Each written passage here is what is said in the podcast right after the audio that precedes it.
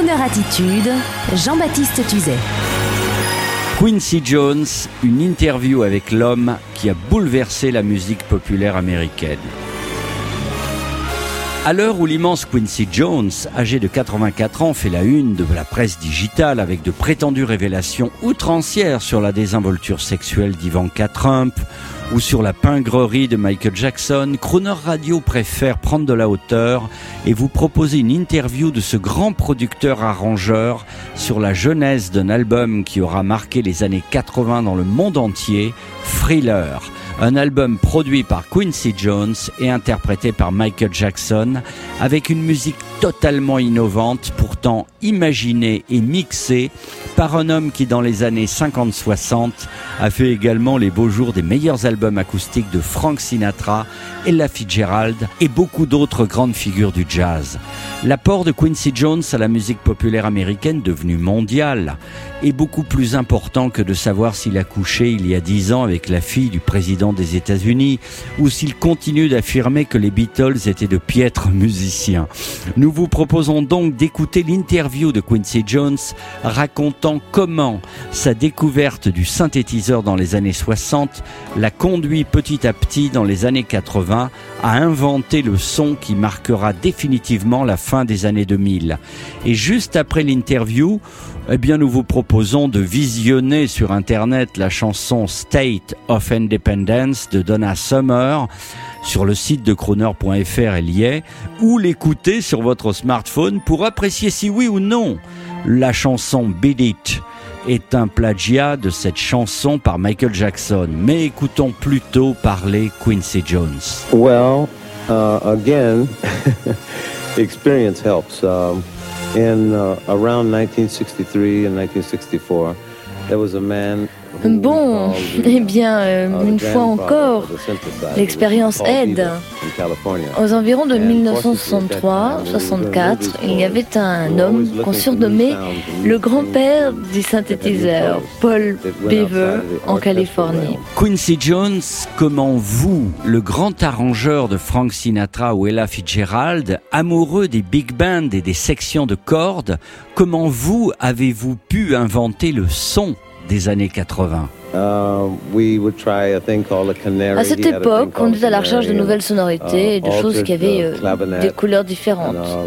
Alors on essayait euh, la clavinette, le nouveau corde. Et un jour, Beaver dit J'ai un nouveau truc, je l'ai eu à New York, et euh, ça s'appelle un synthétiseur, alors pourquoi est-ce que vous ne l'essayez pas? Et je l'ai utilisé le premier, j'étais le premier à utiliser le synthétiseur, et je ne savais pas vraiment comment ça marchait. Et je suis retourné voir Paul et je lui ai dit euh, Qu'est-ce que vous avez d'autre? Alors il a répondu Mais j'ai un synthétiseur. Mais lui ai-je répondu, je l'ai déjà utilisé. Il m'a dit, vous n'avez rien compris. Et il a commencé à nous parler du synthétiseur. Et moi, j'ai regardé la machine et je me suis dit, non, vraiment, ça ne remplacera jamais le son de 30 violons ou celui d'un trompettiste. Et le synthétiseur ne sera jamais qu'un son supplémentaire pour élargir la famille. Alors dans Quincy Jones, vous associez les instruments acoustiques avec l'électronique des années 80, mais vous restez sur votre philosophie des arrangements. Vous ne cassez rien, vous complétez seulement. J'utilise l'électronique uniquement là où elle doit être utilisée et non pas à la place des instruments acoustiques car on ne peut ôter sa dimension humaine à la musique. Quincy Jones, maintenant pour Croner Radio, nous aimerions savoir qui a déclenché ce duo génial de Thriller avec Michael Jackson, cette réussite mondiale. Est-ce que c'est lui qui est venu vous solliciter? When Michael first talked to me about a producer, he said, "Would you find me a producer?" And we were in the middle of doing The Wiz. L'idée, c'est que quand Michael, pour la première fois, m'a parlé de production, c'était pour me demander de lui trouver un producteur. Et alors, on était en train de faire Wiz et je lui ai dit, Michael, on en reparlera plus tard car j'ai beaucoup de choses à faire avec ce film, avec Richard Bryan, Dana Ross et puis un tas d'autres gens comme ça. Et quand on a commencé à travailler sur la production du film, j'ai découvert une autre facette de Michael dont je n'avais jamais entendu parler. Au départ, je croyais que c'était uniquement un chanteur de bubblegums. Et donc, j'ai découvert cette autre facette et cela m'a donné envie.